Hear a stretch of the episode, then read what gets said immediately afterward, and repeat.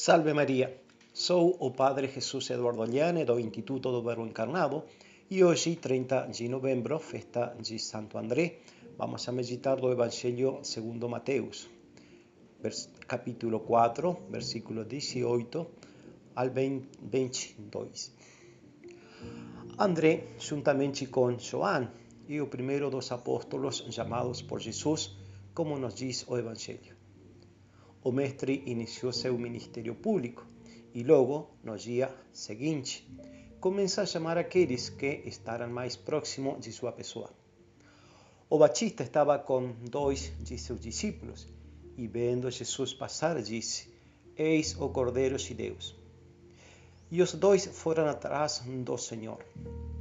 Jesus voltou-se e, vendo que o seguiam, perguntou-lhes: O que procurais? Eles lhes disseram: Rabi, que significa mestre, onde você mora? Ele respondeu, venha e veja. Eles foram e viram onde ele morava e ficaram com ele naquele dia. Era por volta da décima hora, fala o Evangelho de São João. Na verdade, era um convite gentil para acompanhá-lo, para se juntar a ele. Naquele dia, Jesus lhe falaria sobre mil coisas com sabedoria divina e encanto humano e eles estavam para sempre unidos à sua pessoa. André, irmão de Simão Pedro, foi um dos dois que ouviram João e o seguiram. João, depois de muitos anos, conseguiu registrar em seu evangelho a hora da reunião. Era por volta da hora décima, por volta das quatro da tarde. Ele nunca se esqueceu daquele momento em que Jesus lhe disse: o que vocês estão procurando? André também sempre se lembraria daquela última dia. O encontro decisivo com Jesus nunca é esquecido.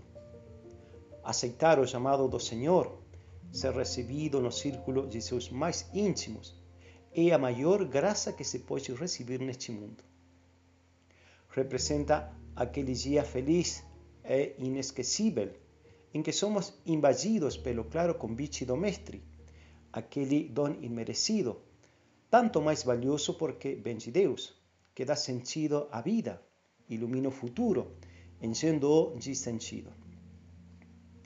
Há chamados de Deus que são como um convite doce e silencioso. Outros, como de São Paulo, murchando como um relâmpago que rasga a escuridão, e também, e também Há chamados em que o mestre simplesmente coloca a mão no ombro, enquanto diz: Você é meu, me siga. Assim, homem, cheio de alegria, vai, vende todo o que tem e compra aquele campo, porque nele está o seu tesouro. Ele descobriu entre os muitos dons da vida, como um especialista, em busca de pérolas finas a maior valor. Venha e você verá comenta Santo Tomás este texto. En el relacionamiento pessoal con el Señor que André y Joan aprenderan por experiencia pessoal o que no terían entendido plenamente apenas con palabras. É na oração pessoal, na intimidade com Cristo, que conhecemos seus muitos convites e chamados para segui-lo de perto.